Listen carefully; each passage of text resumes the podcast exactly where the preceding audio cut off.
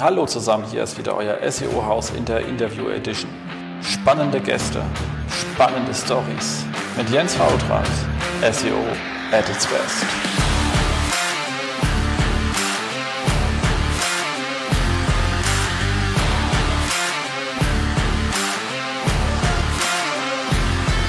SEO-Haus. Hallo zusammen, hier ist wieder euer SEO-Haus und hier im wundervollen Berlin bei ziemlich viel schöner Sonne sitzt ähm, Jens Fautrat und ich habe einen super Gast da, nämlich äh, Johann von Hülsen. Hallo Johann.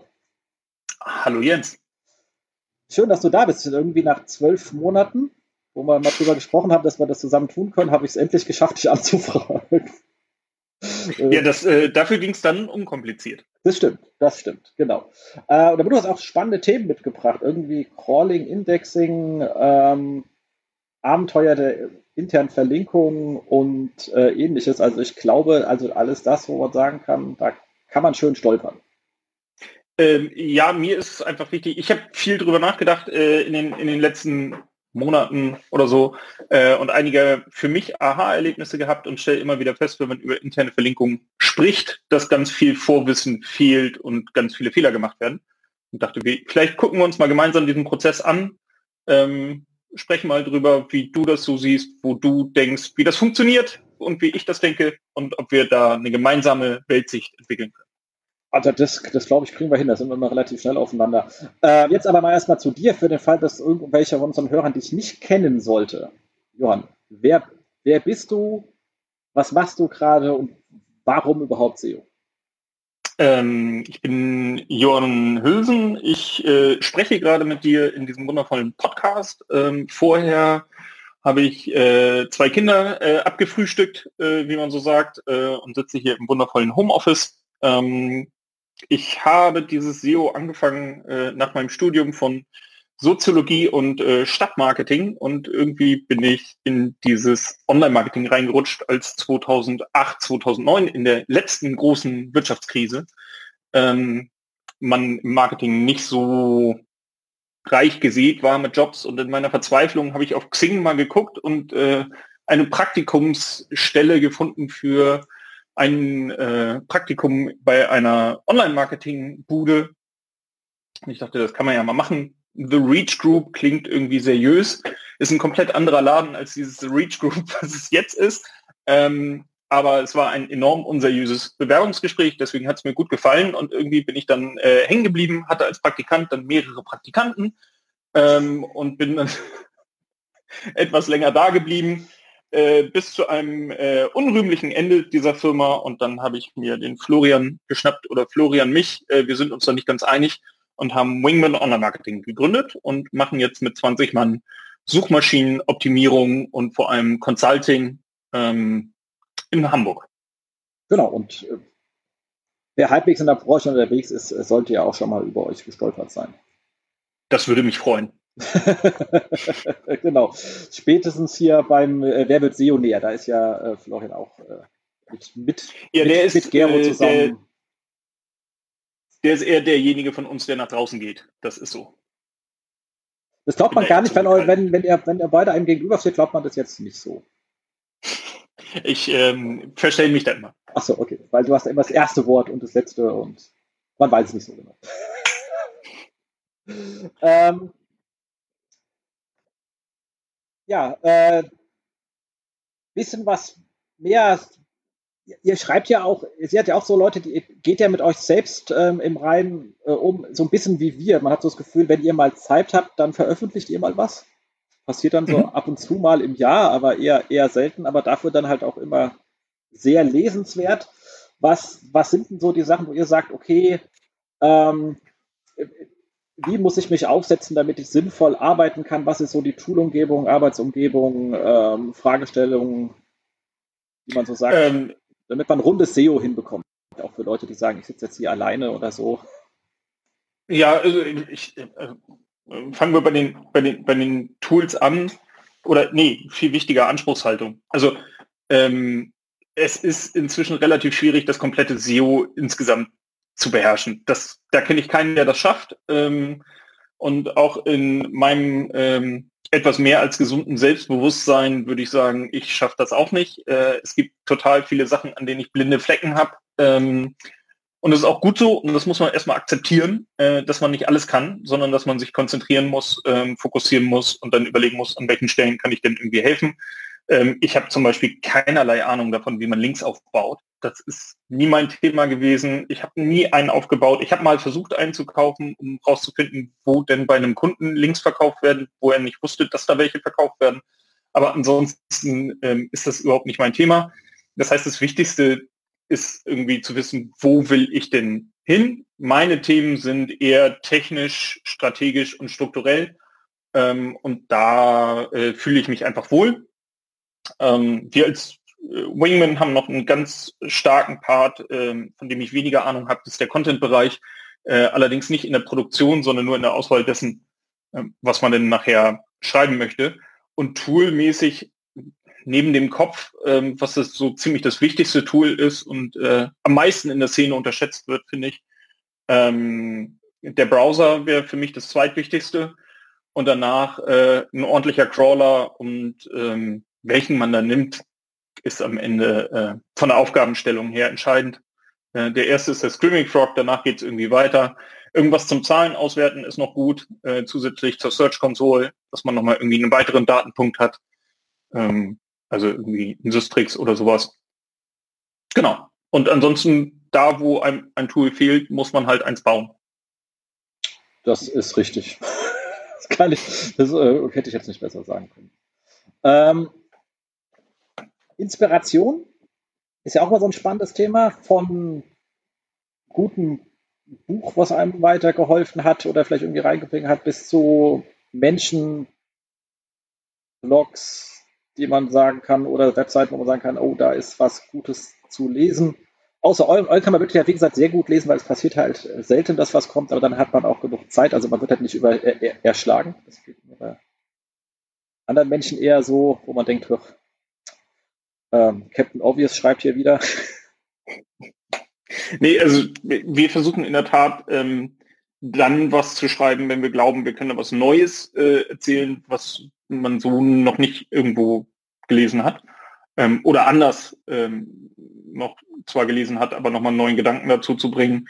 Äh, und das dann auch aktuell zu halten. Das ist schwer genug. Das heißt, es kommt weniger Neues dazu, als dass man Altes aktuell halten äh, möchte.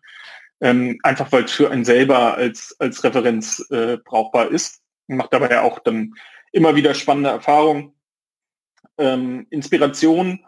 Ich bin Büchermensch, ich verschlinge die immer, das äh, entwickelt sich dann aber, also meistens kann ich mir die Titel nicht merken, das entwickelt sich dann zu einem Gesamtamalgam, irgendwie so, einer, so, einer, so ein Brei im, im, im Kopf, aber ähm, zuletzt habe ich gelesen Good Strategy, Bad Strategy, das kann man sich irgendwie mal reingucken, sehr amerikanisches Buch, ähm, aber wenn man dann mal wissen möchte, was der Unterschied zwischen einem Plan und einer Strategie, bringt einen das zumindest mal initial auf den richtigen Weg. Ähm, und mit SEO-Bezug, das letzte, was ich gelesen hatte, war, glaube ich, Everybody Lies. Ähm, ein sehr schönes Buch, ähm, wo äh, jemand versucht, mit viel Statistik äh, Menschen auf die Schliche zu kommen, woran sie denn wirklich glauben. Und sehr mutige Interpretationen auf Basis von Google Trends und Suchvolumina gemacht hat, Dinge rausgefunden hat, wie ähm, wenn Menschen ihren Job verlieren, dann googeln sie nicht zuerst nach ähm, oder weniger nach neuen Job-Opportunities als nach äh, Dingen aus dem Rotlichtbereich ähm, und hat da versucht, solche Dinge dann entsprechend rauszufinden und äh, unterhaltsam aufzubrauchen, äh, aufzubereiten. Das erste Drittel davon kann man lesen, danach kann man es weglegen, weil da ist dann nicht mehr viel Sinnvolles dabei. Aber sowas kann man lesen. Und Menschen, ähm, ja, gibt's überall. Ne? Also in den meisten Gesprächen lernt man was Neues. Das finde ich immer gut. Ähm, und ähm, zuletzt äh, hatte ich äh, einmal gesagt, dass man sich von John Müller eine ganze Menge abschauen kann. Gar nicht was SEO-Know-how angeht, sondern einfach die Ruhe und die Gelassenheit, mit der auf die immer selben dämlichen Fragen ähm, schlaue Antworten gibt und dabei den Humor nicht verliert, das finde ich äh, beeindruckend. Ähm, das ist ein, ein Skill, den hätte ich gerne. Das, äh, das stimmt. Ich finde ich aber überhaupt, die haben da recht gute Leute. Auch äh, Martin Smith macht da, finde ich, einen sehr guten äh, Job, auch mit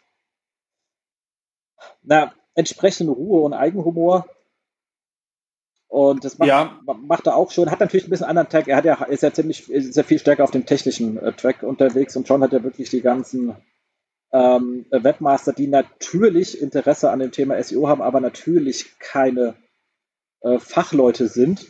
Und man merkt ihn halt schon immer an, wie er versucht, äh, so zu formulieren, dass hinten dran dann auch nichts Falsches rauskommt, weil er natürlich weiß, dass er jetzt nicht mit Hardcore-Fachleuten spricht. Also das ist schon ähm, ja, sehr, sehr beeindruckend und auch wie lange er das schon macht.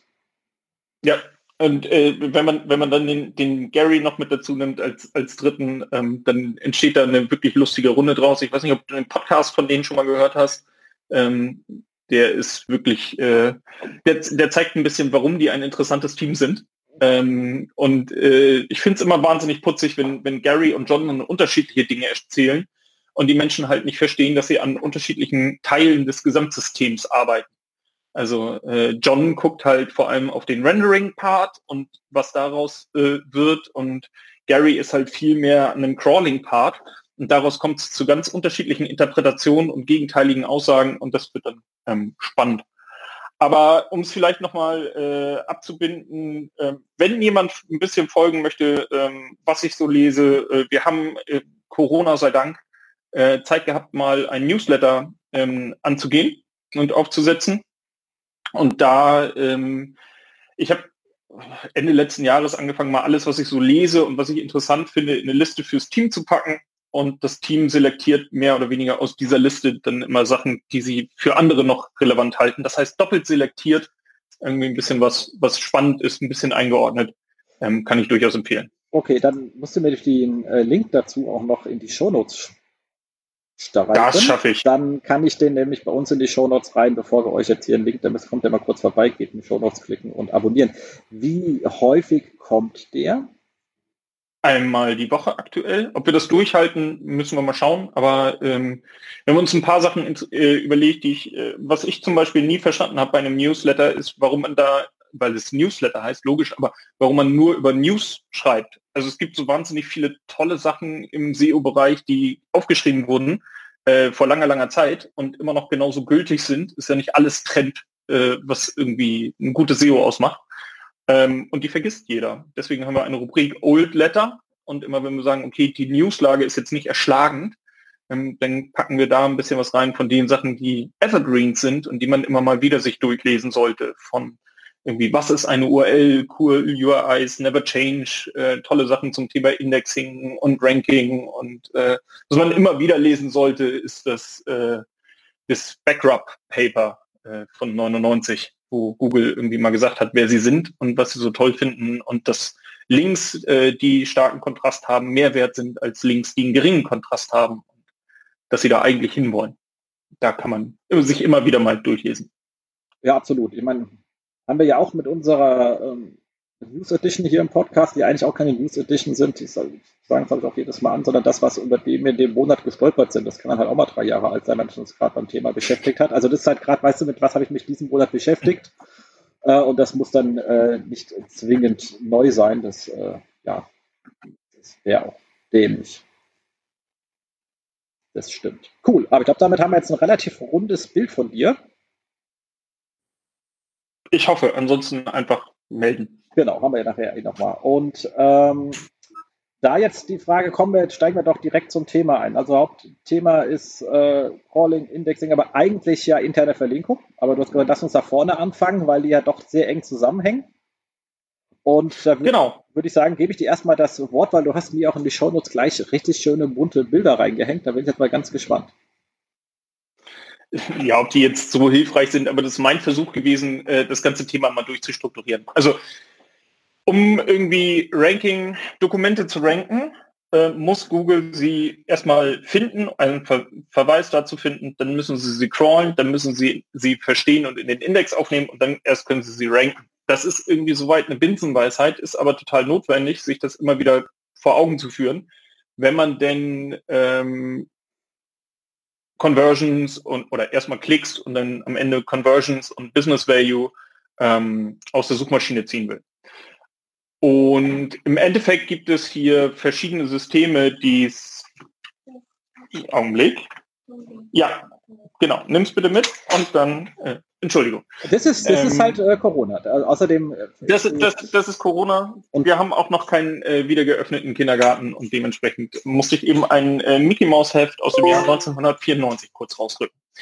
Ähm, genau, nee, aber es gibt verschiedene ähm, verschiedene Systeme, die unterschiedliche Aufgaben haben und ähm, die häufig zu Missverständnissen führen. Eines der häufigsten Missverständnisse, finde ich, ist, ob man über den HTML-Crawler spricht oder über den Indexer, der das Rendering übernimmt. Ähm, und wenn man von PageRank spricht, ähm, von welchem Teil man denn eigentlich spricht. Ähm, vielleicht fliegen wir einmal durch die Komponenten durch und gucken dann, wo wir tiefer einsteigen wollen. Ähm, also als erstes äh, gibt es eine, ein, ein, ein Backlog oder äh, wie auch immer man es nennen möchte. Da stehen jede Menge URLs drin, die Google als nächstes einmal crawlen sollte. Das ist in irgendeiner Form priorisiert und wird logischerweise die ganze Zeit wieder neu priorisiert anhand von Informationen, die ähm, dazu gewonnen werden. Ähm, Priorisierungen könnten sein eingehende Links von anderen Seiten. Priorisierung könnte sein, wann habe ich dieses Dokument zum letzten Mal gesehen. Ähm, da stellt man dann auch fest, dass, oder mein Eindruck ist, dass die Zeit, wann Google das letzte Mal das Dokument gesehen haben will, die ist länger geworden. Also denen ist nicht mehr so wichtig, ein Dokument zwangsläufig alles, alle halbe Jahr gesehen zu haben, sondern die Zeit, die kann durchaus länger werden. Das stellt man immer mal wieder fest, wenn ein in der Search Console oder in den Logfiles irgendwelche Zombie-URLs wieder heimsuchen, ähm, von denen man eigentlich dachte, man sei sie losgeworden. Ähm, und aus diesem Backlog kann ja. ich da mal kurz einhaken, weil ich finde das schon mal in sich eine spannende Geschichte. Also das, es gibt ja diesen, diesen Irrglauben, dass der Crawler über die Webseite läuft. Du meinst, er fängt bei der Startseite an und dann hüpft er von Link zu Link? Ja, oder steigt halt irgendwo ein und, und, folgt halt links. Wenn man es den Leuten immer ganz gerne erklärt, wie sowas ist, was ja erstmal de facto überhaupt nicht stimmt. Der holt ja einfach nur das Dokument und dann extrahiert er die URLs und schmeißt sie ins Backlog rüber. Also das, das finde ich immer mhm. ganz wichtig mal zu sagen, weil das wird halt, halt immer wieder gerne mal erzählt, aber das ist nur ein Gedankenkonstrukt, um den Leuten zu erklären, warum die Links zum Finden von Dokumenten wichtig sind. Aber er selber klickt die nicht und geht dann dorthin. Hat er keinen Zwischenspeicher dabei, wo er den ganzen Scheiß ablegen. Also, äh, was soll ich sagen? Also, macht halt keinen Sinn. Aber das zweite finde ich sehr spannend, weil da würde ich auch mal gerade mit äh, äh, fragen, weil wir das auch also massiv sehen. Ähm, ich meine, das hat man früher auch mal, dass Google so Schluckaufs hatte, wo er auf einmal irgendwie tausende alte Sachen gemacht hat, aber das kommt letzter Zeit etwas häufiger vor und wir haben, ich habe, also das wirklich praktische Problem, dass man dann da sitzt, man hat alte URLs, von denen man weiß, huch, die sind schon von, von vor vier Relaunches, also richtig alt. Und es gibt keinen internen Link drauf und es gibt auch keinen externen Link drauf. Und wenn eine Search-Konsole sagt ja auch nur, URL ist nicht da und dann steht referenziert, nicht extern, nicht intern, nicht in der XML-Sitemap und das Ding kommt natürlich in diesen roten Bereich der nicht erreichbaren Seiten. Weißt du, und dann gehen die Dinger mhm. so hoch und ich finde ja meine richtigen Fehler nicht mehr. Mhm. Also, ob, also, so. Und, äh, und wenn was rot ist, werden auch Menschen etwas fuschelig. Also, letztens mal auch, glaube ich, auf Twitter rausgekommen und gesagt, ihr versetzt, also ihr, Google, versetzt halt mit so etwas Menschen, schon in Panik. Ich meine, ist schön für mich, ich verdiene dann Geld, dass ich Händchen halten darf, weil es ja nichts zu tun. Ähm, aber es kann nicht ganz im Sinne des Erfinders sein. Wie geht denn ihr damit um? Nee, also zum einen finde ich es sehr gut, ähm, dass sie einem das nochmal bewusst machen, dass sie diese URL noch kennen und dass da jetzt jemand äh, eventuell Händchen oder ein bisschen ruhige Worte braucht und ein bisschen das einordnen muss und dabei Hilfe braucht. Ähm, das, das finde ich weniger schlimm, als äh, die Information nicht zu haben, dass Google immer noch über diese URLs stolpert. Also irgendwas müssen sie ja machen, um einem das mitzuteilen. Und sie können ja nicht zwei Kategorien machen und äh, sagen, ne, das ist eine irrelevante URL, die denselben Fehler wirft wie eine relevante URL, wenn sie das ja gar nicht bestimmen können. Also es könnte ja auch sein, dass vor vier Relaunches deine wichtigste Landingpage weggeflogen ist und du hast es vier Relaunches lang nicht gemerkt und kommst jetzt drauf, das wäre doch eine gute Idee, die nochmal wieder zu beleben. Also gibt ja solche Fälle in größeren Systemen und äh, damit muss man dann ja leben. Ähm, insgesamt ist es so, also über die Search Console äh, kann, man, kann, man, kann man lange sprechen, ähm, was denn da sinnvoll ist und weniger sinnvoll ist und ob das total sinnvoll ist, dass 404-Fehler als 404-Fehler aufgeführt werden und 410 äh, aber als Crawling-Anomalie und nicht unter den 404-Fehlern aufläuft oder zumindest nicht immer. Also brauchen wir nicht mit anzufangen, dass das alles ähm, nicht 100% konsistent ist. Ich finde viel spannender die Frage, warum das so ist. Also warum ist das so, dass ein 410er manchmal in dem einen Fehlerbericht auftaucht und manchmal in dem anderen Fehlerbericht oder ähm, und was da für Ursachen dabei sein könnten. Meine Theorie ist, dass immer eine unterschiedliche Komponente dabei ist, die dann zuletzt dieses Dokument gecrawlt hat und daraufhin ein unterschiedlicher Status vermerkt wird. Aber wieso darf das so sein? Also ähm, das geht einem nicht so ganz in den Kopf und ich finde es eigentlich ganz fantastisch, dass diese Search Console einem äh, viel Ausschluss darüber gibt, was Google denn eigentlich kann, äh, verlässlich und was nicht. Und äh, vieles ist halt nicht so verlässlich, wie man das denn eigentlich gerne denkt, dass dieses allwissende, allmächtige Google ähm, keine Fehler macht. Das ist halt mitnichten so. Äh, Im Gegenteil. Den ganzen Tag machen die Fehler. Ja, offensichtlich. und äh, das ist ja eigentlich schön, weil äh, von diesen Fehlern ähm, äh, die, die, die erschließen einem ja Potenzial, beziehungsweise die machen einem auch nochmal deutlich, okay, an welchen Stellen muss ich eigentlich Prioritäten setzen. Und es bringt mir nichts ähm, zu sagen, ich habe eine tolle Structured Data Strategie ähm, und äh, habe einen ganz tollen Weg gefunden, wie ich über den Google Tag Manager bestimmte Dinge in meine Seite injizieren kann oder was auch immer, wenn Google noch nicht mal in der Lage ist, die Seite vernünftig durchzucrawlen und bestimmte Seiten gar nicht findet oder so. Genau.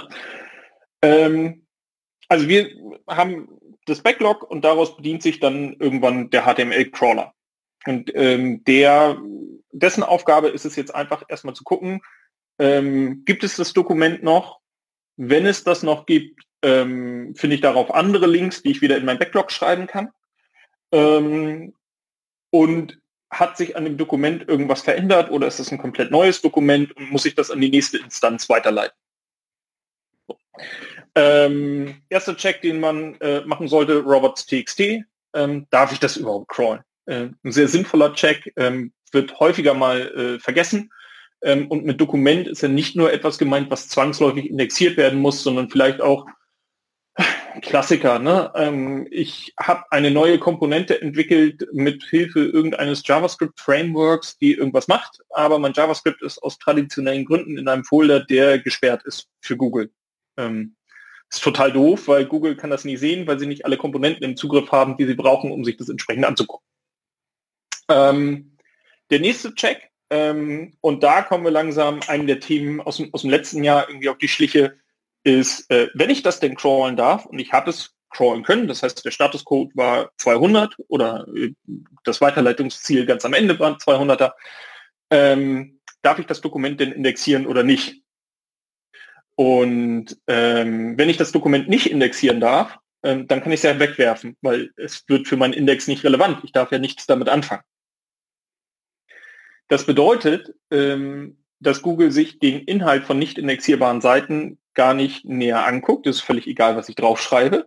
Und wir hatten im letzten Jahr, gab es für viele einen Aha-Moment, als Google gesagt hat, ähm, naja, ausgehende Links von No-Index-Seiten übertragen kein PageRank. Und alle waren, ah, was ist mit meiner Paginierung? Ähm, genau hier liegt der Grund, weil äh, die PageRank-Berechnung findet erst im Anschluss statt. Und ähm, wenn ich das Dokument dann auf No-Index stehen habe, dann findet die einfach nicht statt und dementsprechend überträgt es kein PageRank.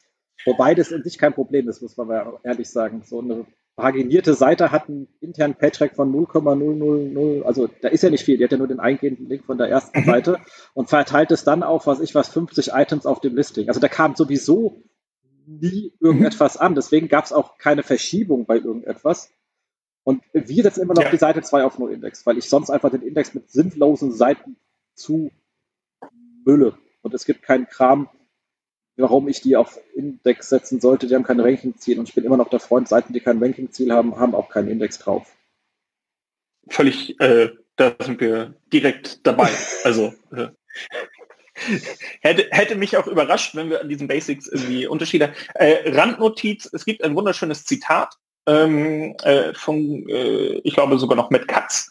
PageRank fließt zwischen indexierbaren Seiten. Ähm, an irgendeiner Stelle müsste ich nochmal die Quelle äh, sonst raussuchen. Ähm, und das äh, heißt ja zwei Dinge. Also wenn der PageRank zwischen indexierbaren Seiten nur fließt, bedeutet dass No-Index-Seiten übertragen keinen PageRank, aber sie bekommen auch keinen. Kann man auch nochmal drüber nachdenken, was denn das eigentlich nachher für interne Verlinkung bedeutet. Ähm, und ansonsten äh, bin ich natürlich äh, ne, bei dir, wenn es darum geht, äh, ein, ein, nur indexierbare Seiten ähm, oder nur relevante Seiten sollten indexierbar sein. Ähm, dann sollten die natürlich auch besonders stark verlinkt sein, wenn sie indexierbar sind. Aber da kommen wir vielleicht nachher nochmal zu. Ähm, genau, wenn es ein neues Dokument ist, dann muss Google das weiterverarbeiten. Ähm, wenn Google das Dokument ähm, kennt, ist die Frage, hat es sich verändert oder ist es dasselbe Dokument, das ich schon kenne? So. Äh, wenn es dasselbe Dokument ist, dann brauche ich damit nichts zu machen, ähm, wenn es sich nicht verändert hat, logischerweise, ähm, und kann Ressourcen sparen. Ressourcen sparen ist ein Riesenthema äh, für Google sowieso schon immer gewesen aber ähm, seit sie jedes Dokument eigentlich sofort nochmal durch den Indexer oder Renderer jagen, ist das Ressourcenthema ähm, sofort irgendwie ersichtlich. Merkt jeder, der mal einen Screaming Frog Crawl mit JavaScript gemacht hat und danach mit aktivierten, äh, einmal mit und einmal ohne JavaScript, ähm, der merkt sofort, was der Ressourcenunterschied ist. Ähm, genau. Gehen wir davon aus, dass es ein neues Dokument ist oder äh, ein verändertes Dokument, dann geht es an den Indexer und dort wird es erstmal durchgerendert. Rendern heißt einmal alles JavaScript und alles CSS ausführen. Und auf Basis dieses gerenderten und indexierten oder gerenderten Dokuments ähm, wird dann der Content extrahiert und ähm, der PageRank berechnet. Das hat zwei spannende Implikationen, finde ich. Äh, Punkt eins: ähm, Content, der nur im HTML steht, äh, aber nicht im gerenderten HTML oder umgekehrt, äh, wird dann anders behandelt. Ähm, erstens. Und zweitens, ähm, Links, die aus dem HTML wieder rausfliegen beim Rendern, finden quasi für die PageRank-Berechnung nicht statt. Ähm, beides Punkte, die, über die man mal nachdenken muss, wenn man sich mit dem Thema interne Verlinkung und interner PageRank ähm, auseinandersetzt. Ähm, bei der Content Extraction ähm, gibt es einen Punkt, der mich zum Wahnsinn treibt und ich glaube, du kannst diesen Schmerz nachvollziehen. Ähm, das ganze Thema Deduplizierung von Dokumenten. Also was ist denn jetzt eigentlich ein Canonical von href lang über das Canonical, über Redirects, über Dokumente, von denen Google denkt, dass sie ein Canonical haben sollten, aber kein Canonical haben? Und wie gehe ich denn damit eigentlich um? Ähm, das ist wirklich äh, im Relaunch die Hölle und vorm Relaunch macht es schon keinen Spaß. Ähm, nicht nur in der Search Console bei der Auswertung, äh, sondern auch schon vorher ähm, kann man da durchaus ähm, sich fragen, warum werden bestimmte Dinge jetzt zusammengefasst oder halt nicht zusammengefasst und wie kriege ich die denn am Ende dazu, dass sie zusammengefasst werden? Ähm, und wann wird welche URL eigentlich angezeigt und wann nicht? Ähm, da ist mit AMP und hast du nicht gesehen ähm, viele, viele, viele Stolperfallen, die man Google wieder deutlich machen muss, ähm, was da passiert. Und das muss man halt genau eigentlich an dieser Indexer-Renderer-Stelle, es sei denn, man regelt das über den Statuscode und die Weiterleitung einmal machen. Ja, und man sieht genau. halt gerade auch bei diesem kanonischen URL definieren, macht Google halt auch äh, lustige Sachen. Manche kann man nachvollziehen. Auch relativ einfach, wenn du halt eine andere Art extrem stark intern verlinkst und dann eine andere aber mhm. als kanonisch angibt, dann haben die den Hang, das gerne mal zu ignorieren. Das ist meistens für so CMS-Entwickler immer so ein Schock, wenn du ihnen sagst, du kannst da reinschreiben, was du willst, wenn du dich halt anders verhältst. Mhm. Kriegst du das damit nicht glatt gebogen, weil es nur eine Empfehlung ist und es ist hier keine harte Anweisung. Ähm, das ist immer wieder spannend, aber wir hatten letztens einen Fall bei einem Relaunch als auch Umzug der URL. Also die ist von der DE auf eine COM mhm. gezogen, weil die auch schon mehr, mehrsprachig wurde. Und dann hatten wir eine Woche lang, es waren da drin, wir haben eine, das sind eine andere kanonische nehmen, als die, die ange, und zwar alles. Und das waren alles Fremddomains. Also die haben alle auf eine .fr gezeigt, die nicht zu uns gehört hat. Schön. Und das war auch, auch ein Shop, aber ein anderer Shop. Also stell dir mal vor, wir hatten Blumen und die anderen hatten Rohre. Also hat überhaupt nicht, ich kann jetzt mein Französisch jetzt ziemlich schlecht, aber ich glaube nicht, dass da, ich habe da gesessen und gesagt, es, hä? Also war nach Woche auch wieder weg, aber du sitzt halt echt da und denkst, okay, äh, was mache ich jetzt mit dem Problem?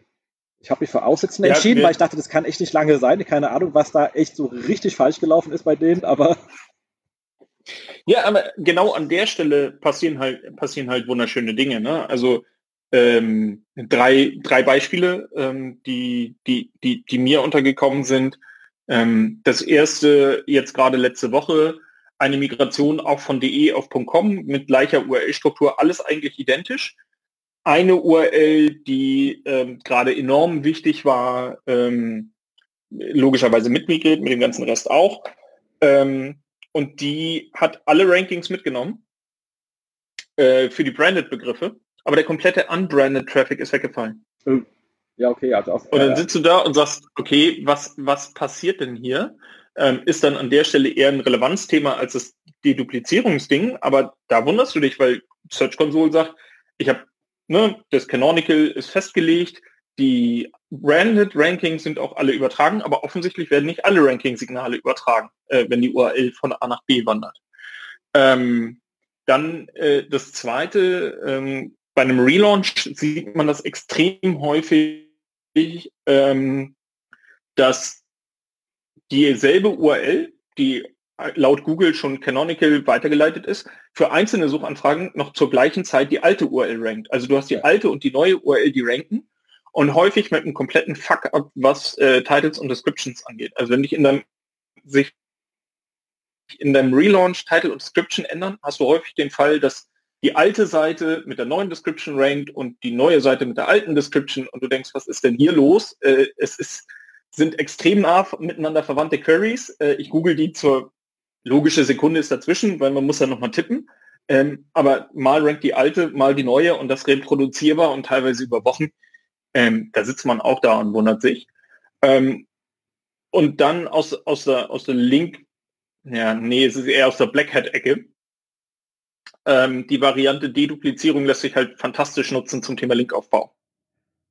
Ähm, wenn man ein Dokument nimmt und kopiert auf seinen eigenen Server ähm, und du hast eine 1 zu 1 Kopie, ähm, und dann wartest, bis Google das als äh, Duplikat erkannt hat. Das sagt dir Google dann ja auch glücklicherweise in der, äh, der, der, der Search Console, ähm, dass es äh, andere URL als Duplikat erkannt.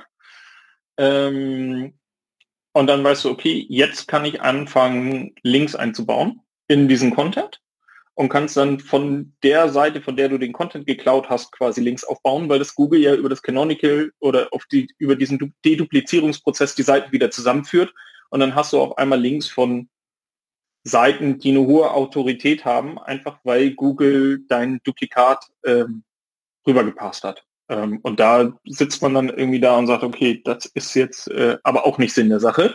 Wenn man es entdeckt ähm, beim Wettbewerber, dann sind die auch relativ schnell wieder weg, weil Google merkt, also die wissen ja, dass das nicht so wahnsinnig sinnvoll ist, aber noch äh, haben sie da offensichtlich nichts Automatisiertes gegen. Ähm, das macht das Leben interessant, ähm, finde ich spannend. Also dieser Deduplizierungsprozess, der ist äh, unter Umständen die Hölle.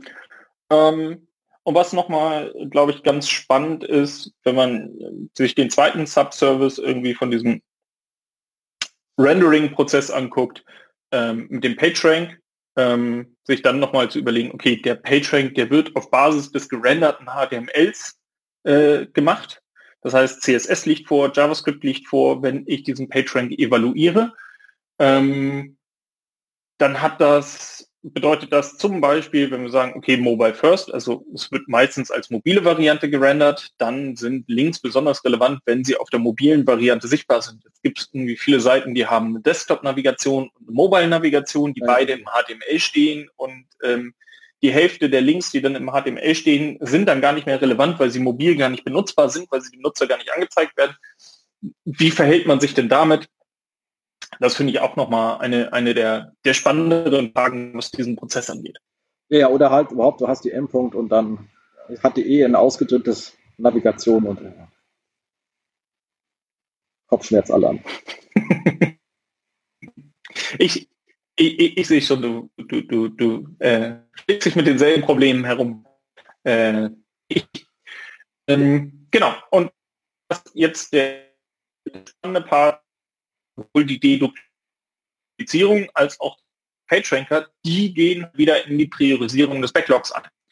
Wieder dort, ähm, du kannst eigentlich falls zwangsläufig eine Priorisierung ablesen, wie welche URLs wichtig sind und nicht. Also das sehe ich ganz häufig, dass man äh, SEO empfehlen, Mensch, wir müssen äh, Logfiles an. Johann, warte mal ganz kurz, du bist um gerade schwer sehen, zu verstehen. Was gut wichtig findet und nicht. Genau das kannst du aus den Logfiles nicht mehr ablesen.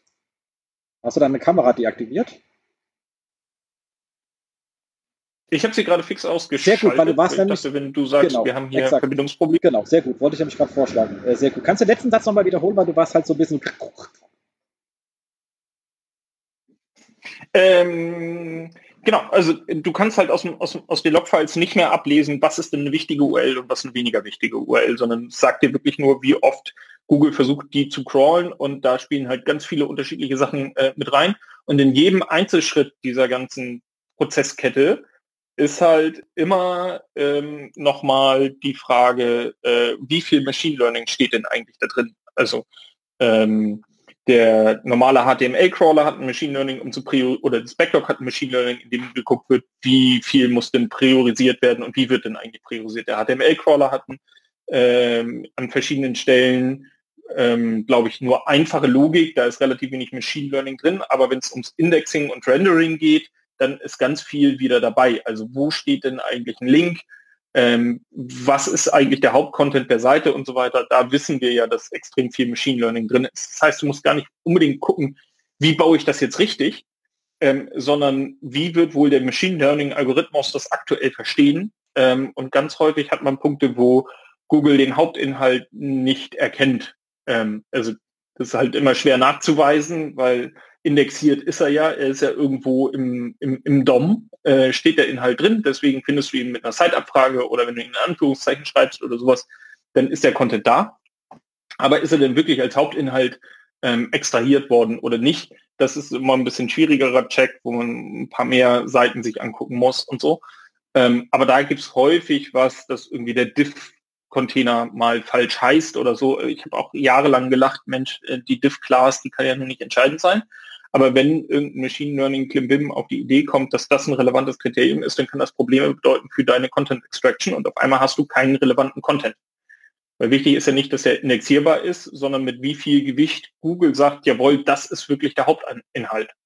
Das interessiert uns ja zum Beispiel auch nur zum Teil, ähm, ob eine H1 wirklich als H1, also ich weiß nicht, wie du das siehst, aber eine H1 sollte, die Hauptüberschrift sollte als H1 ausgezeichnet sein.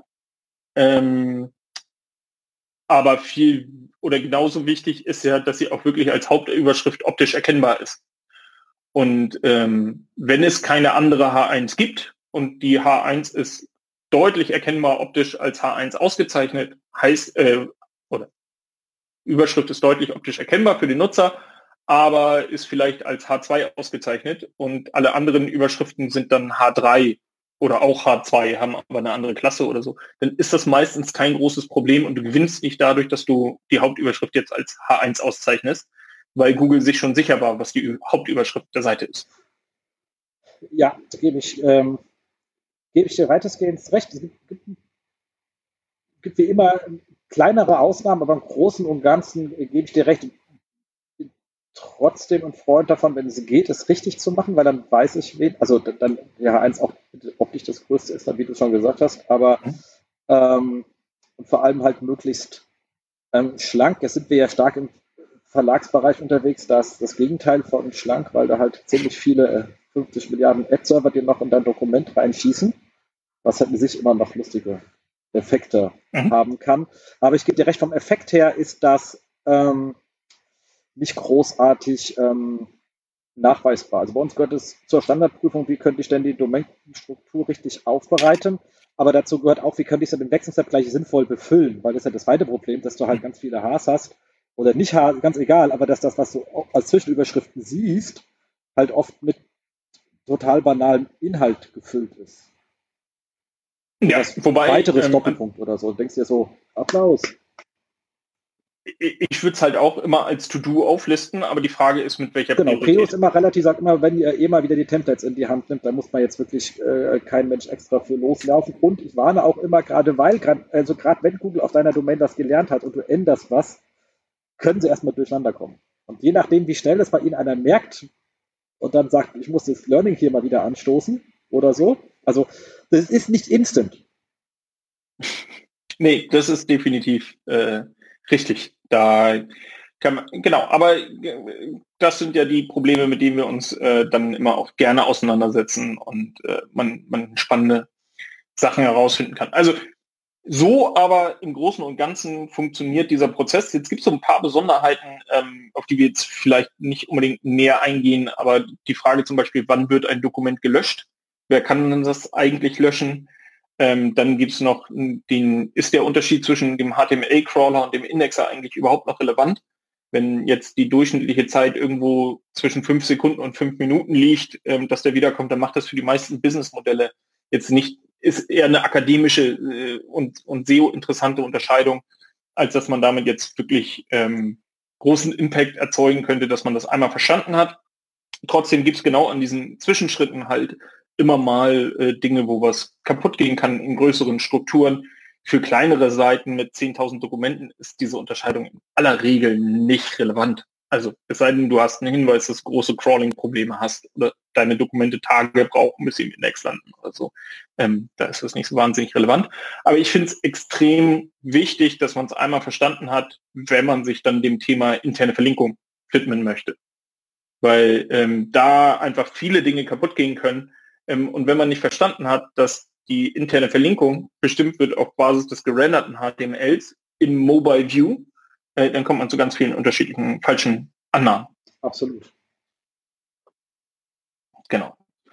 Ähm, ich habe in den letzten Wochen wieder irgendwie ein bisschen PageRank-Simulationen machen dürfen. Ich mache das immer wahnsinnig gerne. Äh, da lernt man immer extrem viel über eine Domain. Und ich finde diesen Algorithmus, der produziert immer Ergebnisse, die einfach unerwartet sind. Äh, also, oder von mir unerwartet. Ähm, und da kann man noch mal eine ganze Menge lernen. Äh, also klar, ne, als erstes sollte man sich immer mal die Frage stellen, äh, wie ist denn das mit Links auf Seiten, die keine Relevanz haben? Also nicht Status Code 200, die sollte man grundsätzlich erstmal irgendwie beheben. Dann sollte man sich mal angucken, was sind Links auf No-Index-Seiten, ähm, weil die immer ein interessantes Potenzial sind, um sie zu beheben.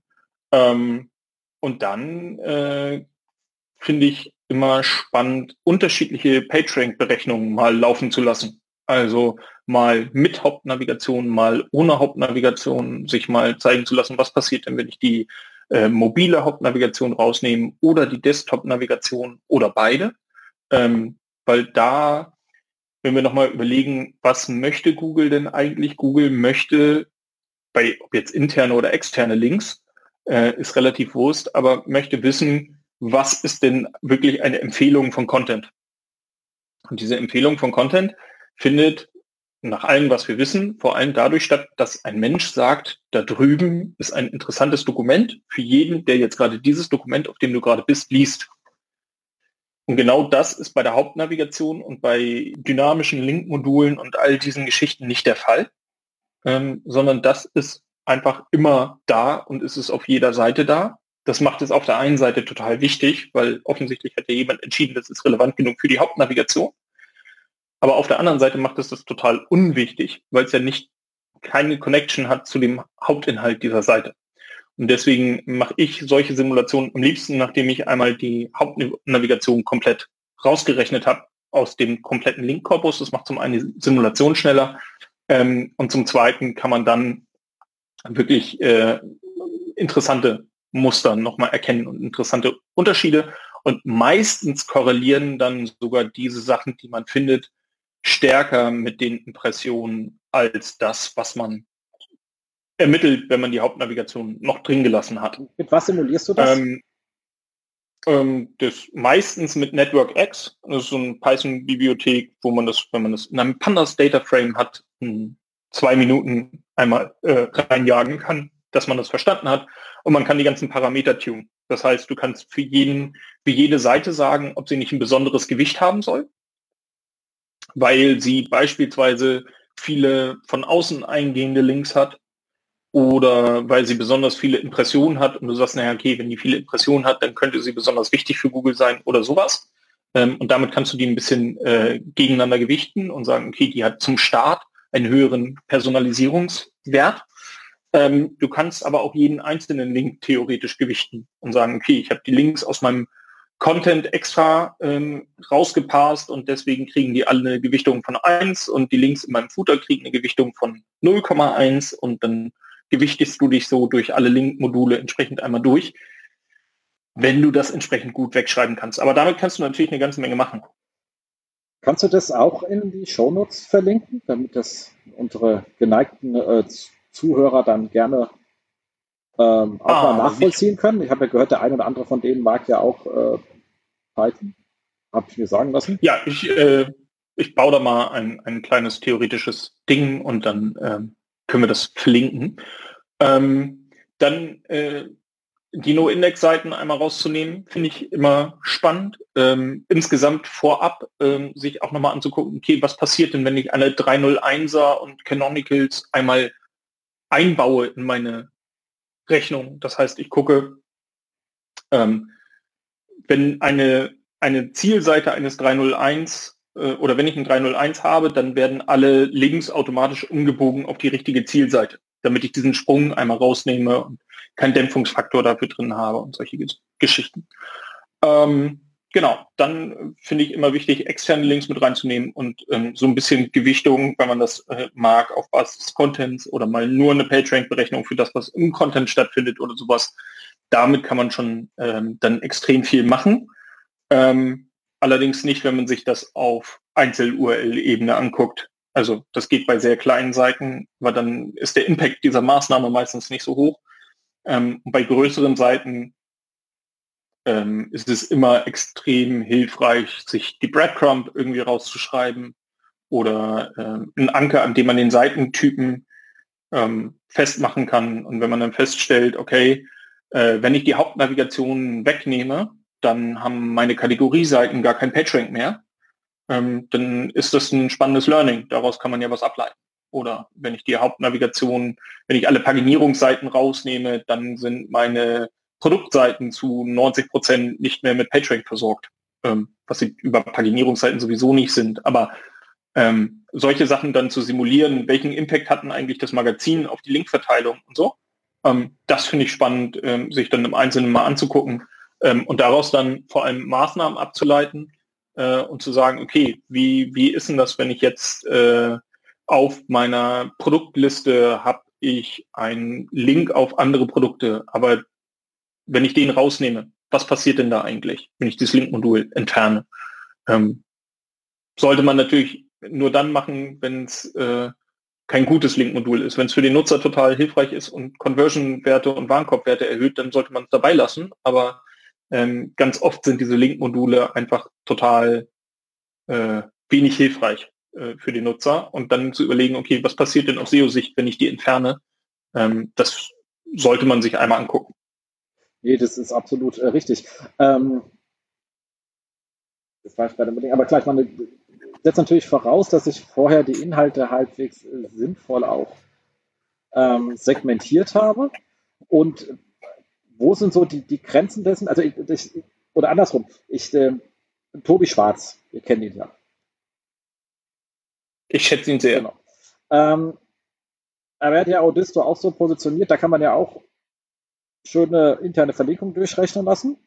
Um, ähm, und mhm. du kannst ja auch sagen, so, so ein paar Was wäre wenn Szenarien kannst du da drin auch abbilden.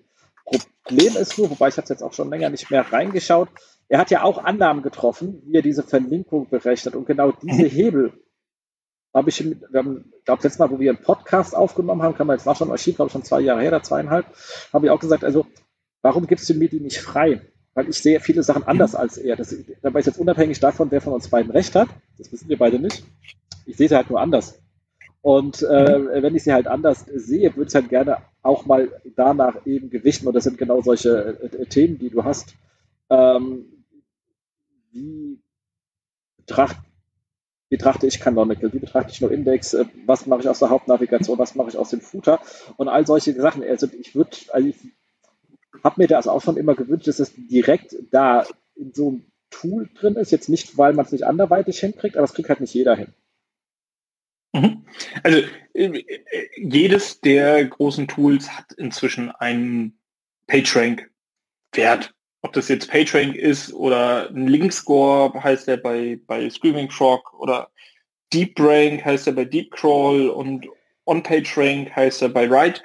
Ähm, haben die alle. Ähm, und jedes dieser Tools hat seine Problemchen. Also äh, bei Audisto äh, ist es halt ähm, HTML-Crawler. Genau.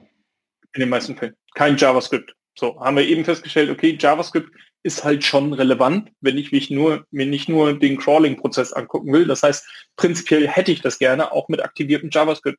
Zumindest, wenn ich weiß, dass auf Basis von JavaScript irgendwas auf meiner Seite noch passiert, was Impact hat auf Verlinkungen oder Content. Ähm, bei dem Link-Score von Screaming Frog ist es, glaube ich, so, dass Low-Index-Seiten noch PageRank übertragen. Weiß ich aber nicht mehr. Äh, Habe ich mir länger nicht mehr angeguckt. Bei Deepcrawl ist es genau dasselbe und bei Write, glaube ich, sind nur Index-Seiten drin. Aber da äh, ist dann schon, und ich kann es mit aktiviertem JavaScript machen, aber was du halt nicht machen kannst, ist irgendwelche Simulationen und du kennst halt nicht die Variablen. Also mit was für einem Dämpfungsfaktor rechnen die oder so. Klar, kennst du bei Google auch nicht, aber wenn man eigene Simulation macht, kann man da nochmal ein bisschen stärker eingreifen. Ähm, genau, deswegen habe ich halt angefangen, sowas häufiger ähm, selber zu machen, ähm, damit man dann einfach ähm, auch Simulationen machen kann. Ähm, es gibt bei DeepCrawl die Möglichkeit, relativ einfach zu simulieren. Also klar, du kannst in jedem Tool simulieren. Das sagt ja auch äh, Audisto. Ähm, du musst halt einfach in deinem Testsystem, das du ja auch crawlen kannst, einfach mal diese Änderungen live stellen. Ähm, nur das ist halt meistens, genau, fantastisch. Das ist halt meistens nicht so einfach. Also bei den meisten Kunden, mit denen äh, wir arbeiten, ist es so, dass sie nicht in der Lage sind, mal eben äh, für SEO im Testsystem ähm, die Hauptnavigation anders zu gestalten oder drei Link-Module zusätzlich einzubauen oder sowas. Ähm, und wer das aber kann, ist äh, DeepCrawl. Ähm, an der Stelle, da kannst du, bevor die Seite ähm, gerendert oder wenn die Seite gerendert wird, ein JavaScript einbauen, das beispielsweise Links aus der Hauptnavigation löscht oder wieder hinzufügt und all so eine Geschichten. Und damit kannst du den ganzen Krempel ähm, für deren Algorithmus simulieren, mit dem Nachteil, dass sie No-Index-Seiten meiner Meinung nach oder meiner Kenntnis nach noch drin haben in diesem PageRank-Flow. Und ähm, damit hast du schon wieder eine Variable, die du nicht ähm, kontrollierst und deswegen sind wir inzwischen bei selber machen, dann weiß man, wie es funktioniert. Genau, also das ist halt auch etwas für jeden Einzelnen, der da draußen ist, muss man einfach mal überlegen. Wie du vorhin schon gesagt hast, jeder kann nicht alles. Also ich bin zum Beispiel jemand, der überhaupt nichts in Python macht. Dafür habe ich Johannes, der kann das sehr gut. Und wenn ich es in R haben will, dann macht das Patrick sehr gut. Ähm, aber die, die, die Thematik ist halt immer, wenn man das halt nicht hat, deswegen ist es sehr schön, dass du jetzt gerade diese ganzen Tool-Varianten erzählt hast, weil so tief bin ich da jetzt wiederum gar nicht drin, weil ich habe in den Deepcore noch nie angeschaut. Also wir haben uns unser Setting und weißt, im Unternehmen, wir haben auch ein bisschen Effizienzen. Wenn ich ständig alle äh, gleiche Tätigkeiten mit unterschiedlichen Tools mache, dann ist es das Gegenteil von effizient. Ähm, das heißt, wenn man so eine Arbeitsumgebung mal hat und hat dann erstmal keine Fragestellung, dann klappt das so und wir sind ja auch im Selbermachen-Modus drin, ähm, was einfach schlicht und ergreifend auch daher kommt, wie du schon sagst, man ist halt unser Hauptgeschäft.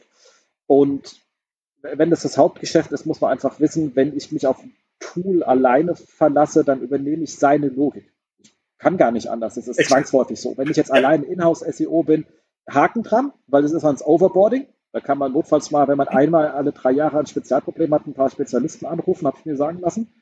Ähm, aber wenn man Hardcore drin ist, muss man einfach wissen, entweder ich gucke mir dann wirklich mehrere Tools an oder ich nehme selbst in die Hand, weil sonst übernehme ich eine Logik, die vielleicht nicht meine ist.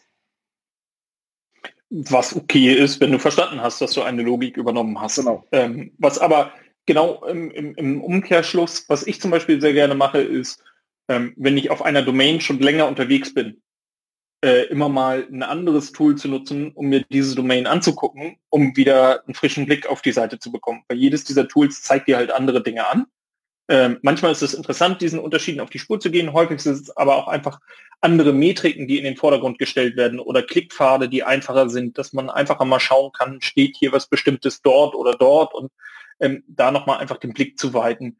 Ähm, wenn man länger auf einer Domain unterwegs ist, ist das unter Umständen ganz hilfreich. Aber man hat halt immer sein Standard-Setting, mit dem man grundsätzlich unterwegs ist und dann äh, nur im Ausnahmefall ein anderes Tool dazu nutzt. Das äh, ist bei uns genauso. Genau. Ähm, vielleicht eine Geschichte, die ähm, ich gerade noch mal, noch mal spannend fand. Ähm, ich weiß nicht, hast du von Information Gain Scores schon mal gehört? Oh Gott, sehr, sehr dunkel. Aber du darfst mich gerne okay. abholen. Äh, ja, äh, nur, nur Kleinigkeit ist äh, mal wieder Patent. Man kann jetzt über Patente raten bei Google, da kann man irgendwie seine eigene Meinung zu haben, ob das jetzt sinnvoll ist oder nicht. Ähm, aber ich finde es immer gelegentlich äh, spannend, sich das anzugucken. Ähm, dafür zum Thema Leute, die man lesen kann. Bill Slavsky ähm, ist durchaus, also der ist ein bisschen, bisschen verrückt, was seinen Patentfetischismus angeht und der hat irgendwie jedes Patent tausendmal gelesen und kann dir sofort sagen, in welchem Patent was steht was einen nur so begrenzt weiterbringt, weil man ja nie weiß, ob Google es nutzt und wenn ja, ob so, wie es da in dem Patent drin steht. Ähm, aber diese Information Gain Scores fand ich spannend, ähm, weil sie gesagt haben, okay, äh, in eine Linkgewichtung könnte man mit aufnehmen, wie viel zusätzliches Wissen zu dem, was ich denn jetzt bisher auf der Seite, auf der ich gerade bin, ähm, ich denn eigentlich erfahre, wenn ich auf diesen Link klicke. Also gibt es Entitäten auf der Zielseite, die auf der Herkunftsseite nicht vorhanden sind oder auf der Quellseite? Oder gibt es ähm, bestimmte Fakten, die nicht auf der Quellseite sind, aber auf der Zielseite? Und wenn ich auf der Zielseite mehr Informationen bekomme auf, als auf der Quellseite, dann sollte dieser Link eine höhere Gewichtung bekommen. Und das ist natürlich auch irgendwie ein total cooler Punkt, ähm, den man sich äh, für so interne Verlinkungsgeschichten mal angucken sollte, das lässt sich relativ schwer automatisieren, es sei denn, man verknüpft seinen Crawl mit einer Entitätenerkennung und dann versucht man sowas mal in, im Ansatz zu simulieren. Mm, aber dass man grundsätzlich, wenn man interne Verlinkungen auswertet, man sagt, nicht nur ist dieser Link hilfreich, das heißt, es geht um dasselbe Thema, sondern ist denn für den Nutzer an der Stelle auch ein Mehrwert gegeben, wenn er sich das anguckt. Ähm, das, deswegen war mir dieses Patent einfach nochmal aufgefallen. Ähm, weil es eine schöne Art und Weise ist zu denken, inwieweit bringt einen dieser Ziellink weiter. Und gerade wenn man irgendwie in Verlagen ist, gibt es häufig irgendwie so Maßgaben wie, du musst jetzt dreimal Themenseiten verlinkt haben oder so, aber die Themenseite ist jetzt nicht unbedingt das, was einen weiterbringt oder oder oder. Äh, gibt da ja tausend Sachen, wenn man versucht, interne Linkungen zu, Verlinkungen zu verbessern, dann versucht man es als SEO immer in irgendeinen Prozess zu gießen. Und dieser Prozess scheitert halt ganz oft an entweder der Technik oder an dem Menschen, der diese Regelung dann umsetzen soll. Ähm, und auch das, ja, nutzt halt deinen gesunden Menschenverstand, ist halt für den ungeschulten, ähm, also nicht für den ungeschulten Nutzer seines Kopfs, sondern für den SEO nicht geschulten Menschen relativ schwierig dann so umzusetzen, wie man das als SEO gerne hätte. Genau, da will ich aber auch eine Lanze mal für Redakteure, wir haben, wie gesagt, mit vielen Verlagen zu tun, Lanze für Redakteure sprechen. Wenn du äh, reine SEOs dran sitzt, die sagen, wir machen mal intern und versuchen passende Artikel rauszufinden, dann ist das jetzt auch nicht ganz das Gelbe vom Ei, weil oft sind die jetzt auch eher aus einer technischen Sicht auf dem Thema und jetzt nicht so inhaltlich. Also das kann man in beide Seiten schimpfen, lustigerweise brauchst du einfach einen redaktionellen SEO, der beides, also der beiden Welten sozusagen, also der internen Verlinkungswelt zu Hause ist vom SEO jetzt nicht im Hardcore-Technik JavaScript, weißt du, sondern also hm, und im redaktionellen ja. ist, dann klappt das, ähm, weil ich erlebe da beides und das, das Hauptproblem ist eher zu fragen, wann ist denn das wichtig eigentlich? weil wenn du jetzt Newsartikel schreibst aufgrund irgendeiner Lage, dann ist die interne Verlinkung relativ für die Tonne, weil wenn die Lage rum ist, brauchst du da auch nicht mehr hingelegt zu haben, dann ist die Lage rum. Und äh, während der Lage sind die Newsboxen relevant und dann ist die interne Verlinkung auch Hupe. Ähm, so ist es. Ist halt immer dann, wenn du versuchst, Newsredakteure dazu Google Ratgeber zu schreiben, das sind dafür die falschen Menschen. Also wenn du, wenn du echter Journalist bist, wenn du schnell über Lagen schreiben kannst, erfassen kannst, äh, einordnen kannst, dann ist es was anderes als Ratgeber Inhalte zu ja. schreiben. Äh, völlig richtig und man stellt sich ja immer auch die Frage, ähm, was ist denn eigentlich, also oder beide treffen ja Annahmen, darüber, was denn für den Nutzer relevant ist. Ähm, und es gibt diesen, diesen schönen Satz, you are not the user. Ja. Ähm, den sollte man sich auch immer mal wieder irgendwie sowohl als SEO als auch als Redakteur, ähm, der tief in einem Thema drin steckt, äh, nochmal vor Augen führen und überlegen, okay, ähm, kann ich denn auch bei meiner internen Verlinkung irgendwie nochmal identifizieren, inwieweit das hilfreich war, indem ich nochmal Google Analytics äh, dazu nehme, indem ich gucke, okay, was war denn von dieser Seite aus der nächste Klick? Wie viele haben denn auf welchen Link geklickt? ähm, aus dem Content, weil die anderen, die sind halt anders, prominenter, haben einen anderen Zweck. Und wie viele davon ähm, waren denn dann offensichtlich anhand irgendeiner Metrik zufrieden? Ähm, das kann man sich ja auch durchaus anschauen ähm, und ist durchaus relevant. Und vielleicht ein, ein Thema noch, um, um, um ein bisschen ähm, für jeden, der jetzt überlegt, Mensch, äh, interne Verlinkung ist ja total spannend. Ähm, wie mache ich das denn? Ähm, ich sage immer, wenn du, wenn du versuchst, deine neue Seite oder eine neue Seite zu planen oder einen Relaunch oder sowas, dann wissen ja alle, ja, ja, man plant den jetzt mobile first. Ähm, aber man plant halt nicht die interne Verlinkung mobile first. Und was ich äh, immer äh, versuche mit an die Hand zu geben, ist, hey, ähm, plan doch deine neue Seite mal ohne Hauptnavigation ähm, und nur mobile first. Und dann planst du deine interne Verlinkung automatisch viel fokussierter und kannst halt hinterher immer noch mal eine Hauptnavigation da drauf packen und da kann dann irgendwie noch mal ein Warenkorb-Button rein und da kann noch mal dies rein und da kann noch mal jenes rein, ohne das komplett zu überfrachten. Aber die interne Verlinkung sollte komplett ohne Hauptnavigation funktionieren im Mobile. Und dann fängst du an, auch Kategorieseiten ganz anders zu planen und äh, deine Startseite anders zu befüllen, nämlich eher mit Filtern auf Kategorieseiten, um dann von der Kategorieseite weiter zu deinem Produkt. Genau, das was wir auch ganz gerne machen, ist halt so, ähm, also klar, also jede interne Verlinkung ab einer gewissen Größe einer Seite, also wenn es jetzt mehr als 20 sind oder so, also geht relativ schnell, wird es unübersichtlich. Also ich finde da diese ganzen Link-Visualisierungstools alle für die Tonne, weil das hieß ja dann einfach nur so ein Knuddel an ja. irgendwas. Ähm, aber wenn man die so einfach durchsegmentiert, also was sind Produktdetailseiten, was sind Kategorien, was sind Filterlistings etc. pp, Blog-Kategorien, Blog-Artikel, also bla bla bla bla bla. Und dann einfach mal sagt, was landet eigentlich, also wie viel Page Rank intern, wie auch immer man das nennen mag, landet eigentlich in welchem Bereich. Und das Ganze, wir ziehen es immer ganz gerne auf einmal nach, nochmal nach Klicks, also wie viele Klicks gab es, aber auch wie viel ähm, Page Views, also das ist eine andere Logik dran, also mit den kompletten Page mhm. Views. Mhm. Weil rausgehend nach dem Thema, das ist ja diese ähm, Random Server Modell quasi PitchBait. Also wenn ich etwas viel verlinke, dann sollten da ja auch intern irgendwie Leute hinkommen, weil ich habe ja den Link oft auf der Seite. Und da sieht man halt relativ oft, dass zu den am schlecht geklicktesten Seiten die Hälfte der Kategorien aus der Hauptnavigation hängen, wenn du die mitziehst. Und da ist dann schon die ja. Frage, warum sind die denn da? Wenn ich die in der Navigation anbiete, weißt du, so keep it stupid and simple, mhm kann ich hier nicht entschlacken. Da gibt es manche Sachen, die müssen da sein, weil ich sonst danach also noch nicht aufgezogen kriege im ersten Step, aber trotzdem kann man erstmal sagen, kann ich hier nicht Sachen wegnehmen oder kann ich auch mit diesen Seiten irgendwie anders umgehen, wenn die offensichtlich keiner sieht. Und mit keiner meine ich dann so 100 Page-Views im Jahr bei einer Domain, die dann im Jahr so 30 Millionen, 40 Millionen. Also es sieht einfach keiner. Mhm. Ja, aber der, der, der Abteilungsleiter Müller, der ist ja auch wichtig der will ja auch dann in der Hauptnavigation seinen Punkt haben. Genau, aber solche Sachen kann man dann halt einfach mal zur Diskussion stellen. Also meistens ist es ja, weil du da einen Standardkatalog gegen geknallt hast, den nie einer hinterfragt ja. hat. Und dann siehst, guck mal, hier unten drunter habe ich dann aber welche, die haben richtig viel, die werden auch intern viel geklickt. Ja, lass uns die doch mal nach oben. Es macht dir Sinn machen, wenn das andere keinen interessiert.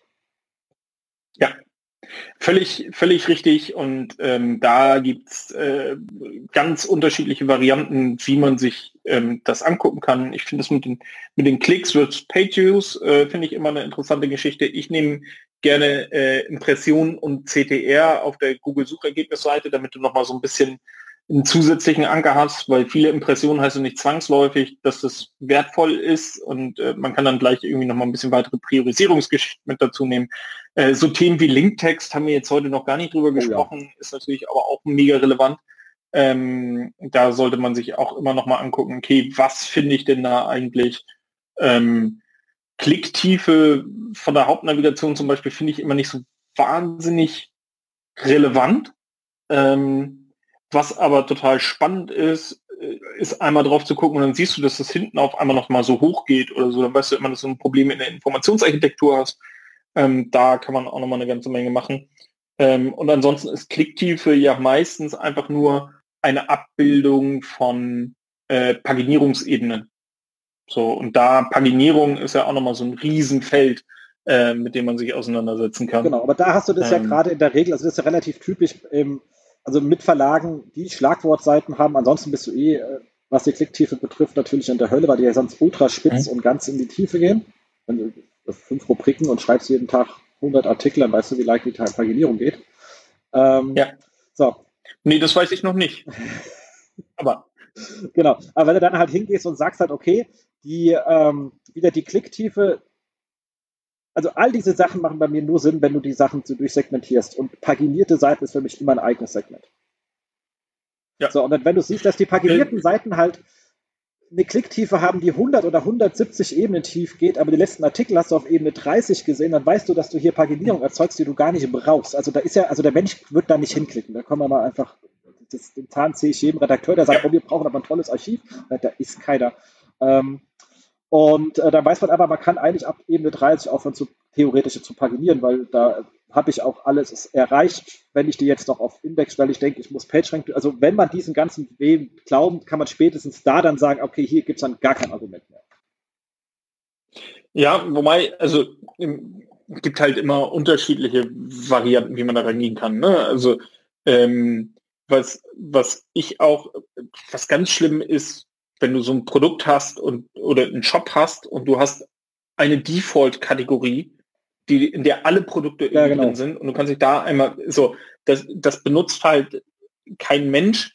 Ähm, man kann super viel, ähm, wenn ich auf der ersten Kategorieebene, keine Ahnung, Hosen, ähm, ich brauche keine Paginierung von Hosen, wenn ich dem Nutzer den Filter auf Jeans anbieten genau. kann.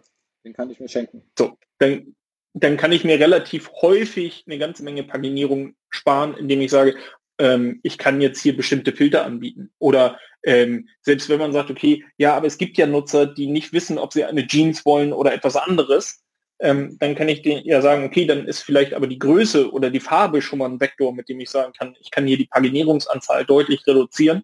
Ähm, und dann brauche ich auf der ersten Seite nicht so wahnsinnig viel anzuzeigen, sondern zwinge den Nutzer dazu, tiefer in den Funnel reinzugehen und sich ähm, dann tiefer anzuschauen. Und auch bei der Paginierung ähm, gibt's ja, kann man total wissenschaftlich rangehen, ähm, was denn das beste Modell ist, wie denn dann am Ende irgendwie PageRank fließt oder so. Aber ich glaube, wo wir uns sehr schnell einig sind, ist so wenig Paginierungsseiten wie möglich. Und dann heißt es immer ja, aber ich kann ja nicht 500 Produkte auf eine URL packen, weil das lädt zu langsam und ist für den Nutzer schlimm oder so. Und ähm, was wir da häufig machen, und das ist vielleicht auch ein Hack, der für viele funktioniert, ist zu sagen, okay, die erste, die zweite, meinetwegen die dritte Seite, die lassen wir so, wie sie sind. Ähm, da packen wir an der Paginierung nichts an. Aber auf jeder weiteren Seite wird die Anzahl der Produkte oder der Artikel entsprechend verdoppelt. Das heißt, die erste Seite hat 20, die zweite Seite hat 20, die dritte Seite hat 20, die vierte Seite hat 40, die fünfte Seite hat 80 und so weiter. Irgendwann muss man natürlich wieder einen Cut machen. Aber äh, die Logik dahinter ist relativ simpel und die meisten Leute gehen die auch mit. Okay, ähm, die erste Paginierungsseite, ähm, die muss entsprechend schnell sein, weil die ist auf der Kategorie entsprechend drauf. Die zweite Seite, da kann noch häufig jemand draufklicken. Die dritte Seite, das kann auch noch mal gut sein. Bei der vierten Seite kann man aber die Annahme haben, dass der Nutzer dermaßen interessiert an den Produkten ist, dass ich ihm eventuell ein bisschen mehr Ladezeit zumuten kann. Ähm, wenn der sich schon drei sinnlose Seiten mit denselben Produkten angeguckt hat, dann äh, kann er auf die vierte noch mal einen Moment warten ähm, und dementsprechend dann immer weiter hochzugehen, um zu sagen, okay, ich kann dadurch einfach die Anzahl der sinnlosen Seiten massiv reduzieren, ohne dass ich einen riesen Hackmack machen muss ähm, und kann den Anteil der wertvollen Seiten, die für den Crawler dann auch wirklich hilfreich sind, ähm, wesentlich verbessern und erhöhe die Wahrscheinlichkeit, dass er auf indexierbare Dokumente stößt.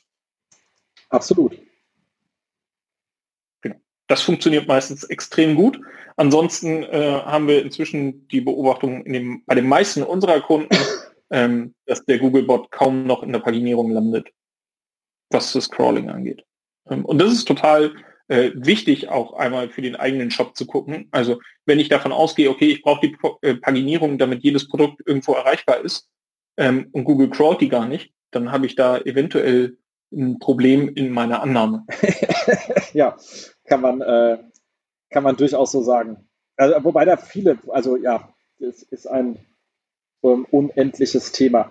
Wie du schon sagst, aus diese wir hatten ja geerbt, weil irgendwie haben das Shops ja so gebaut worden sind. Ich habe halt äh, Jeans und ich was T-Shirt oder Schraubenzieher oder halt irgendeine generische Seite, also Standardkategorien, die sind ja, also da stehen die Produktlistings ja im Vordergrund und wir alle wissen, ich kann da gar nichts Sinnvolles hinschreiben, weil ich noch nichts weiß. Der Nutzer hat doch nicht gesagt, was er will.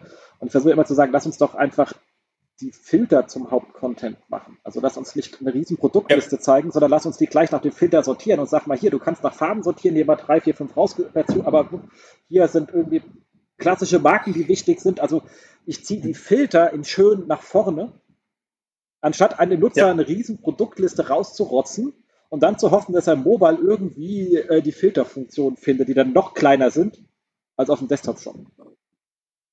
Ja, und die, die absolute Premium-Variante davon ist, nicht den Filter einfach so drauf zu packen, ähm, sondern die unterscheidungsrelevanten Produktmerkmale nochmal äh, als Frage zu genau, formulieren. Exakt. Also ähm, es gibt unterschiedliche Technologien, mit der der Fernseher ausgestattet sein kann. Und ähm, jetzt kannst du, oder äh, genau, jetzt kannst du die Frage stellen, ja, möchtest du ein OLED oder möchtest du ein Hast du nicht gesehen? Oder du gehst hin und sagst, äh, in, was ist dir denn wichtig? Du brauchst besonders viel Farbe oder Preis und dementsprechend Fragen zu stellen und diese Fragen von dem Nutzer beantworten zu lassen, sodass er völlig unbemerkt über seine Antworten die Filterung entsprechend vornehmen kann. Ähm, das ist so ein bisschen der, der Königsweg des Ganzen. Ansonsten meistens funktioniert das nicht. Das funktioniert nicht im ganzen Shop, weil dann musst du immer wieder irgendwie Produktwissen und so weiter mit reinbringen und den Leuten verständlich und das ist Arbeitsaufwand und ne, Zeit ist ja immer irgendwie ein bisschen Mangelbare. Hm, was ich meistens mache, ist dann zu sagen, okay, lass uns doch zumindest am Ende der ersten Paginierungsseite die Möglichkeiten anzubieten, tiefer reinzuspringen. Ja. ja ich weiß, es ist immer schwer, weil und, es halt standardmäßig nicht drin ist. Und wie du sagst, es ist aufwendig. Ich versuche immer zu sagen, okay, wie teuer ist euer Vertrieb? und eure Webseite ist euer Vertriebler und wenn, wenn, jetzt jemand bei euch im Laden also reingehen würde und ihr würdet jetzt, also für den Fall, dass Menschen noch in Ladengeschäfte gehen, macht man heutzutage nicht mehr so oft, und würde mhm. reingehen und sagt, ich hätte gerne eine Jeans und der Verkäufer zeigt einen Bild 20 Jeans. Unterschiedlicher Größe und Farbe, mhm. ohne irgendwie mit einem zu reden, da wird man doch auch leicht irritiert sein. Ansonsten ähm, hilft es manchmal gelegentlich, ähm, nochmal darauf hinzuweisen, ähm, dass man sich die Beratung ja reingeholt hat und ähm, auch äh, bezahlt und dass die Beratungszeit in der Regel teurer ist als die um, interne Umsetzungszeit ähm, und man ja damit Ergebnisse erreichen möchte und ähm, da zumindest mal ein kleines Experiment zu fahren. Ähm, wir sind da bisher nie enttäuscht worden, was die Experimente an diesen Paginierungsgeschichten angeht ja. und Paginierung braucht. Also das ist ein total, also auch wenn man überlegt, warum gibt es denn eigentlich eine Paginierung, stellt man fest, okay, das ist irgendwie ein Instrument, das hat man wann erfunden und äh, wofür benutzt und äh, das ist irgendwie nicht mehr zwangsläufig zeitgemäß. Und die Lösung ist nicht Infinite Scroll. Nein.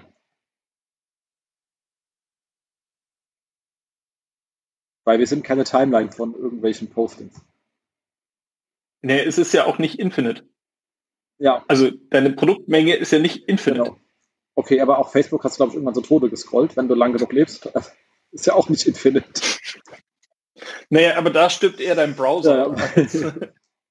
das ist richtig. Aber kommen wir zum Thema, was du doch mal, was wir gerade ganz lustig ähm, umgangen haben, was aber sehr wichtig ist, sind die ähm, internen Ankertexte, weil das ist ja dann auch, wo du relativ schnell äh, mit Leuten zusammenstößt, wenn man sagt, ich hätte die mhm. halt gerne äh, so explizit wie möglich und nicht ähm, mhm implizit, man kennt, es ja auch, wenn du irgendwie im Filialbereich unterwegs bist, irgendwie bei klassischen Retailern, wo da, da steht unsere Filial und da steht dann Hamburg, Berlin, hm? Düsseldorf, Gladbach mhm. und du sagst, also wenn du jetzt nicht gerade Gladbach verkaufst, ist es halt der falsche Ankertext. Ähm, Was bei Filialen ja, noch geht, weil also, die mit ihrem Brand zusammen sowieso funktionieren, aber sobald die auf Nicht-Brand ranken sollen, sondern auch noch zu was Generischen, was weiß ich was, Blumentopf, Hamburg zum Beispiel, ich nehme jetzt irgendwas Beklopptes. Genau das, also ähm, und den Punkt mit, naja, meine Filialen möchte ich irgendwie nochmal zusätzlich drin haben, den finde ich sogar, ähm, ja, den gibt es, aber das ist in aller Regel gar nicht der, der größte Schmerz. Ich finde, ähm, es gibt so ein bisschen, wenn man sich so eine interne Verlinkung einmal gecrawlt hat und man hat dann eine lange Liste äh, irgendwie liegen mit A verlinkt auf B mit folgendem Ankertext, ähm, dann kann man daraus ein paar ganz einfache Sachen rausziehen, ähm, die einen schon direkt weiterhelfen. Also eine Sache äh, wissen wir alle, Filter auf Links mit hier mehr äh, Informationen, Klick, äh, und all so eine Sachen, die Links, die kann man sich alle erstmal angucken und überlegen, ist da irgendwas Template-basiert drin, äh, was ich automatisiert anpassen kann und wo ich einen vernünftigen Linktext reinschreiben kann. Ähm, das zweite, ähm, oder die Box einfach vergrößern, ne, so eine Teaser-Box einfach vergrößern und das ganze Element ziehen, damit der S-Link dann auch wirklich sprechend ist. So, so eine Geschichten, ähm, das ist relativ einfach. Das zweite, was ich total gerne mache, ist ähm, das Hauptkeyword neben jede URL zu legen aus der Search Console. Also sofern die Search Console denn bereit ist, in ihrer grenzenlosen Güte einem ein Keyword für diese URL auszuspucken, weil sie der Meinung sind, dass man das nicht anonymisieren muss. Ähm, aber wenn man das hat, ähm, dann zu sagen, okay, ähm, gibt es denn andere URLs, die mit diesem Keyword verlinkt werden, wo der Ankertext dieses Keyword enthält? Oder e-, exakt dieses Keyword ist, wenn da so ein bisschen Longtail-Kram drin ist. Und dann sieht man ganz häufig, dass einzelne Produkte verlinkt werden mit dem Keyword für die gesamte Produktkategorie und so, so eine Späße, wo man, okay, was soll denn das hier, das müssen wir irgendwie aufräumen. Was dann der richtige Weg ist, das aufzuräumen, das ist dann nochmal das nächste Thema. Ähm, dann finde ich immer spannend, sich anzugucken, okay, welches ist denn die URL, die die meisten unterschiedlichen Linktexte hat? Ähm, um zu gucken, okay, was, was, was kommt denn da eigentlich für Zeug an? Warum kommt das, dass diese URL so viele unterschiedliche Linktexte hat? Was kann ich damit eigentlich anfangen? Ähm, und sind davon welche, die irgendwie überhaupt nicht hilfreich sind oder besonders hilfreich? Dann sollte man sich immer mal angucken, welches ist denn der am häufigsten verwendete Linktext, den ich irgendwo finde. Und ähm, dann nochmal angucken, welche URLs gibt es denn, die nur mit einem Linktext verlinkt sind. Also warum haben die keine Varianz bekommen? Ähm, was ist denn da eigentlich los? Ähm, und was da aus, an Maßnahmen dann entsprechend rausputzelt, das äh, wir sind bis hierhin gekommen, ohne es kommt drauf an, oder? Genau. ja, okay, dann wird es jetzt Zeit. Genau. Also das, das kommt dann drauf an.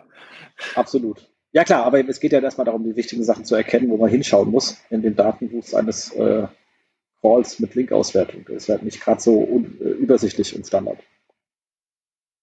Nee, das ist richtig. Aber auch da ist es hilfreich, irgendwie die Hauptnavigation rauszuschmeißen. Ja, ne? Absolut. Cool. Es war jetzt relativ umfangreich. Jetzt die Frage, haben wir irgendetwas vergessen? Ich scroll gerade durch deine ganzen Aufzeichnungen, aber ich glaube, wir hatten soweit alles erwischt, was so irgendwie wichtig war. Wir haben alles aufgeschrieben, was in diesen Aufzeichnungen drin ist.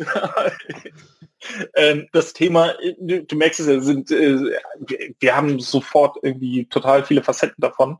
Äh, über Facetten, Facettierung haben wir gar nicht gesprochen. Wir haben über interne Verlinkung geredet, ohne PRG-Pattern zu erwähnen und äh, Linkmaskierungsmöglichkeiten und sonstige Geschichten. Wir haben ähm, lustige Sachen beim Crawling ignoriert, wie das Parameter-Handling-Tool und was weiß ich nicht alles und wie das irgendwie in dieses äh, Gesamtkonstrukt reinpassen könnte oder so.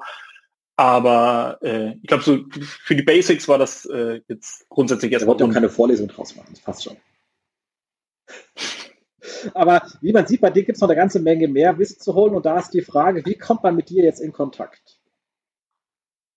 Ähm, äh, äh physikalisch ist gerade schwierig. Ähm, das, äh, ich, ich, ich, bin noch so halb in Isolation ähm, und Konferenzen sind dies Jahr, glaube ich, keine mehr, auf die ich gehen werde. Ähm, aber äh, es gibt äh, viele verschiedene äh, Möglichkeiten. Äh, LinkedIn, Twitter äh, sind so meine Netzwerke, auf Facebook eher nicht. ähm, aber Äh, auf der wngmn.de Teamseite gibt es äh, einen Link zu einem Calendly, da kann man sich einfach in meinen Kalender einen Termin eintragen und dann quatschen wir eine 15 Minuten ähm, äh, per Video und äh, können überlegen, ob ich dir dein Problem schon da genau. lösen kann. Das ist eigentlich die einfachste Variante neben LinkedIn und Exakt. Twitter. Der Link kommt auch in die Show Notes natürlich, damit man es möglichst einfach hat. Weil das wir quatschen ja auch öfters mal, wenn ich mal in der Ecke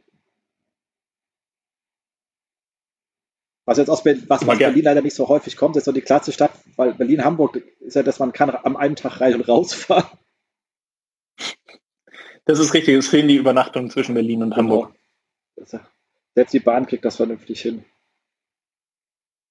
Ja, wobei mein Rekord, also normalerweise dauert die Strecke 90 ja. Minuten.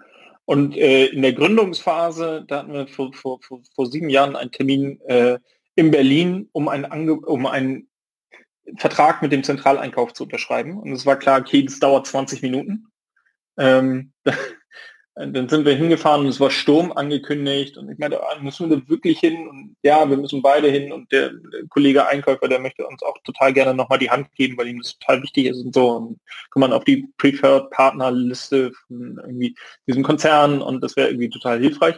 Dann sind wir da hingefahren und es war auch alles gut und wir haben dem Einkäufer die Hand geschüttelt und haben sind 90 Minuten hingefahren, 10 Minuten, 20 Minuten nochmal in Berlin, 20 Minuten Kaffee getrunken mit dem Einkäufer, dann war das Gespräch beendet, wir hatten uns nichts mehr zu sagen, weil der Einkäufer auch eigentlich kein Interesse an SEO hatte.